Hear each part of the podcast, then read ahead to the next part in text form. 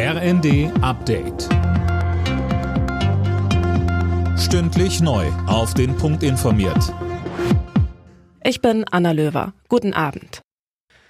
Die israelische Armee hat im Gazastreifen versehentlich drei Geiseln getötet. Nach Armeeangaben hatten sich die Geiseln, die von der Terrormiliz Hamas verschleppt worden waren, mitten im Kampfgebiet im Norden des Gazastreifens aufgehalten. Soldaten hielten sie dann fälschlicherweise für eine Bedrohung und erschossen sie. Die Armee spricht von einem tragischen Vorfall, der untersucht werden soll. Es soll ermittelt werden, wieso die Geiseln mitten im Kampfgebiet waren. Medienberichten zufolge könnten sie ihren Entführern entkommen oder von ihnen absichtlich zurückgelassen worden sein. Der Bundestag hat den Nachtragshaushalt für dieses Jahr verabschiedet. Die Schuldenbremse wird damit auch für 2023 ausgesetzt.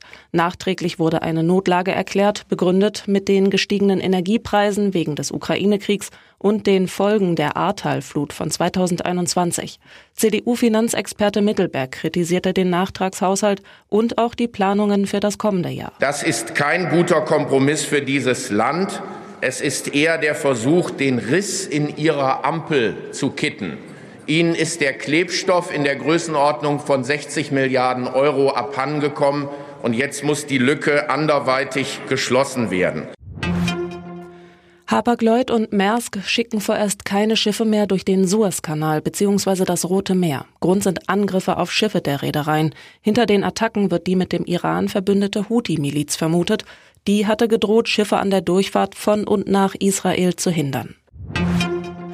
Wer betrunken auf einen E-Scooter steigt, riskiert seinen Führerschein. Das hat das Oberlandesgericht Braunschweig nochmal klargestellt und damit ein Urteil des Göttinger Amtsgerichts aufgehoben. Das hatte gegen einen betrunkenen E-Rollerfahrer nur ein Fahrverbot verhängt, statt die Fahrerlaubnis einzukassieren. Zum Fußball. In der ersten Bundesliga haben Werder Bremen und Borussia Mönchengladbach am Abend unentschieden gespielt. 2 zu 2 der Endstand. Alle Nachrichten auf rnd.de